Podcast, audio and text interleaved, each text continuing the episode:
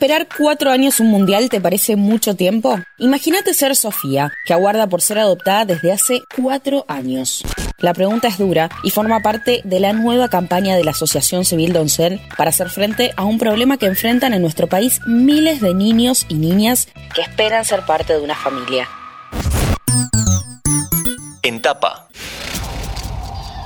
Uno de los problemas más grandes en el sistema de cuidados alternativos es el de los chicos y chicas que tienen más de 6 años, cuya adoptabilidad ya fue decretada, pero que pasan mucho tiempo en las instituciones de cuidado esperando ser adoptados.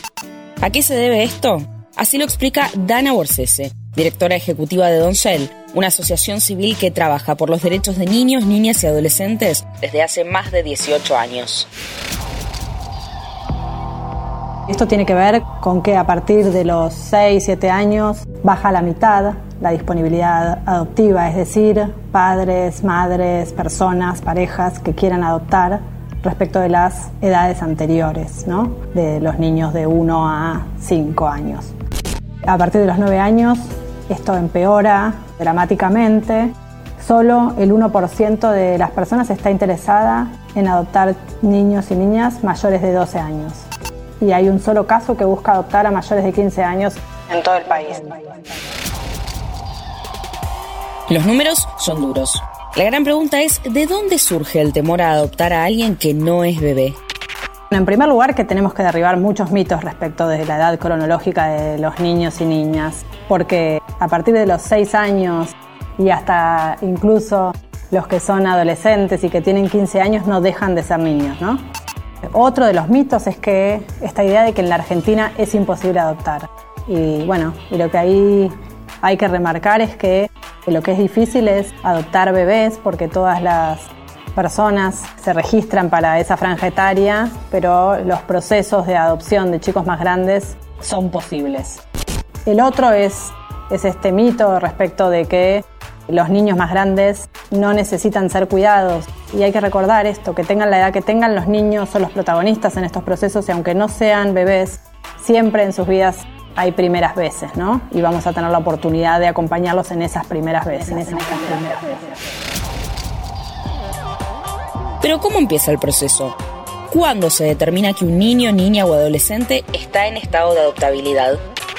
En nuestro país hay aproximadamente 10.000 niños, niñas y adolescentes que por haber sufrido alguna situación grave de vulneración de sus derechos deben ser separados de sus familias de origen. Esta separación es algo excepcional y se toma como medida de protección. Y también debe ser provisional, es decir, que tiene que durar el menor tiempo posible.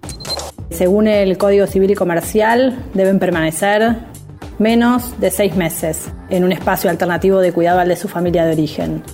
Pero las estadísticas indican que la permanencia de los chicos y chicas se extiende en este sistema de cuidados y muchos llegan a permanecer seis años.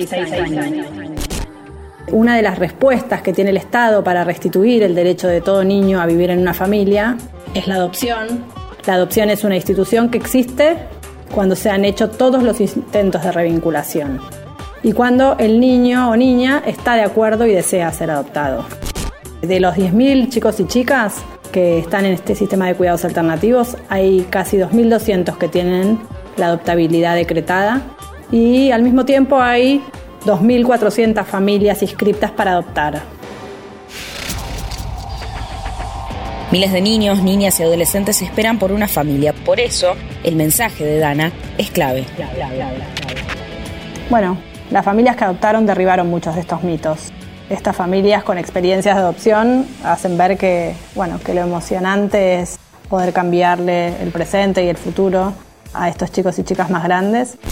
Cuando un chico o una chica tiene la adoptabilidad decretada y desea ser adoptado, lo que está esperando es volver a vivir en un ámbito familiar. Si estás pensando en adoptar pero todavía tenés dudas, puedes ingresar en doncel.org.ar. Mi nombre es Agustina Girón y nos vemos en el próximo episodio de Entapa.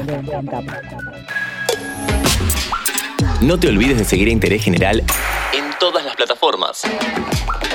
Spotify, Amazon Music, Apple Podcast y Google Podcast.